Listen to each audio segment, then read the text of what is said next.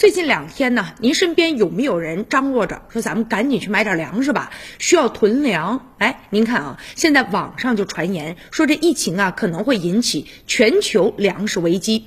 也有网友说了，空下来的时候咱就去这超市买点米吧，囤三个月的粮，然后再说。甚至啊，身边还有很多老人家排着队去买粮食。您觉得我国粮食会发生危机吗？其实答案是肯定的，大家不用着急，根本呢就不用囤。因为专家近日表示了，我国实现了谷物基本自给，口粮绝对安全，粮食供求的总体宽松，完全能够满足人民群众日常消费需求，也能够呢有效的应对重大自然灾害和突发事件的考验。有数据啊，就显示了国外粮食出口禁令对我国的影响是微乎其微，因为呢，国内粮食自给率高，对外依存度比较低。那从粮食的库存来看，我国粮食总产量呢，连续五年稳定在六点五亿吨以上，小麦、稻谷等等口粮的这个库存呢，处于呢历史的最高的水平。而且从呢主粮供求关系来看，稻谷啊。供给充裕，甚至是过剩。大家注意到这个关键词了吗？稻谷呢，供给是充裕的，甚至都是过剩的。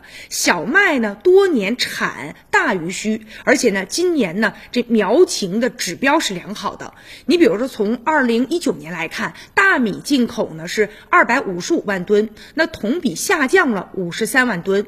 进口大米占我国大米消费的大约是百分之一，而且主要是用于呢品种余缺调剂。你比如说像泰国香米这一类的，所以。即使呢大米不进口，也不会影响我国市场的供给。也就是说呀，咱们国内呢不存在粮食的危机，所以有关囤粮的传言是完全不靠谱的。大家根本就不用过于着急。而且你想，如果我们都盲目的相信了谣言去排队买粮的话，还可能会造成呢短期之内，哎大家都买嘛，所以呢这粮价可能稍微的有一些上涨。会可能出现这样的情况，而且囤粮的话，家里多了也容易啊变质啊生虫子呀。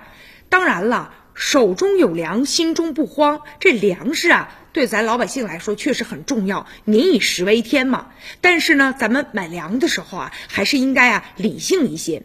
而且现如今呢，这个物质生活呀越来越丰富了，食物的品类呢也越来越多，单纯的粮食的消费越来越少，所以粮食的需求在减少，那发生的粮食危机的可能性也会降低的。